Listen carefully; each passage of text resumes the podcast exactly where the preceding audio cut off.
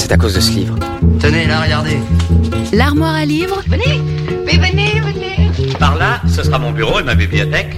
Tu vois ce livre C'est un classique. Corinne Tardieu.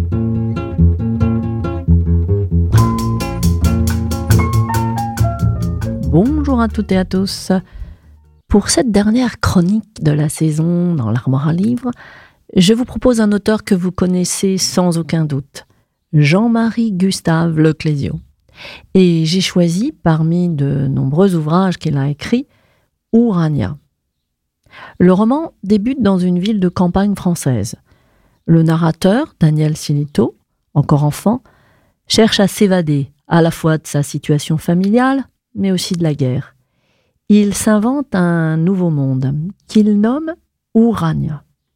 D'après le livre qu'il lit et relit sur la mythologie grecque, Urania signifie la céleste.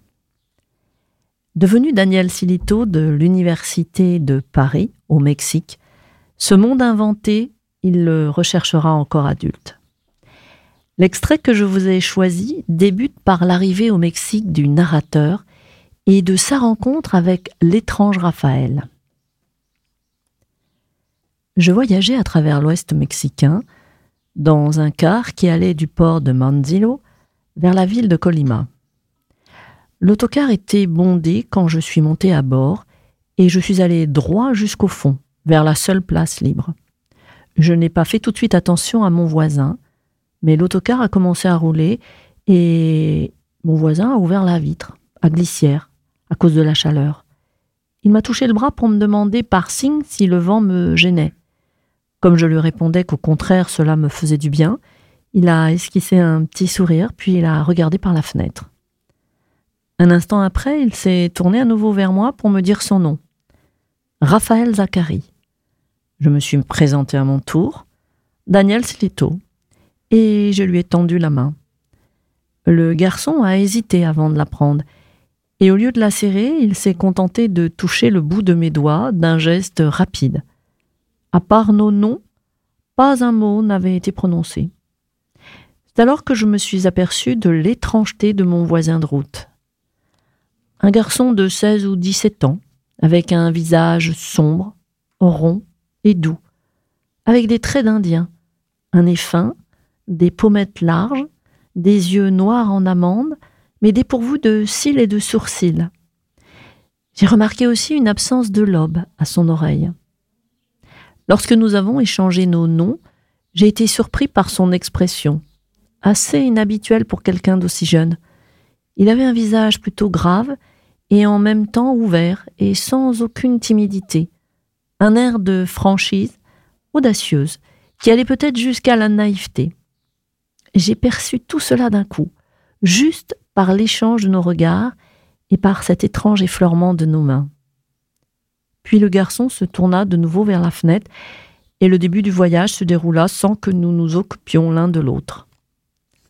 Un peu plus tard, Raphaël m'a adressé la parole pour me montrer sa montre bracelet, une chose criarde avec un cadran bleu métal, du genre de celle qu'on vend à la sauvette aux abords des marchés. Le bracelet était en métal aussi, fait de chaînons dorés. Le garçon m'a parlé en espagnol, avec un accent un peu germanique. Je l'ai acheté à Manzanillo, m'a-t-il expliqué. C'est ma première montre. J'ai dit un peu bêtement, parce que je ne savais pas quoi répondre, comme à un enfant. Elle est belle. C'est une montre à pile ou à ressort? Raphaël m'a regardé d'un air un peu condescendant. Tu sais, là où je vais, il n'y a rien d'électrique. Elle est à ressort. Il a utilisé l'espagnol de cuerda.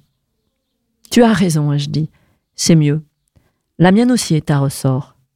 J'ai sorti de la poche de mon pantalon le vieil oignon qui a appartenu à mon père, le seul souvenir que j'ai de lui. Tu vois, elle est vieille. Elle retarde tout le temps, mais je l'aime. Raphaël a examiné ma montre très attentivement. J'ai dit C'est une montre qui a été fabriquée en Allemagne, avant la guerre. Raphaël a réfléchi un instant. Pourquoi vient-elle de là-bas? Tu as habité en Allemagne? Il a ajouté Elle est belle, comme beaucoup de choses très vieilles. J'ai dit C'est mon père. Avant la guerre, il était en Allemagne. Et puis quand la guerre a été déclarée, il est allé en France. Raphaël s'est retourné. Il a regardé par la fenêtre. J'ai pensé que j'avais cessé de l'intéresser. Voilà, c'était Urania de Jean-Marie Gustave Leclésio. Bonne lecture, bonne écoute sur Sun et bel été et à la rentrée prochaine. L'armoire à livres, tous les mardis sur Sun.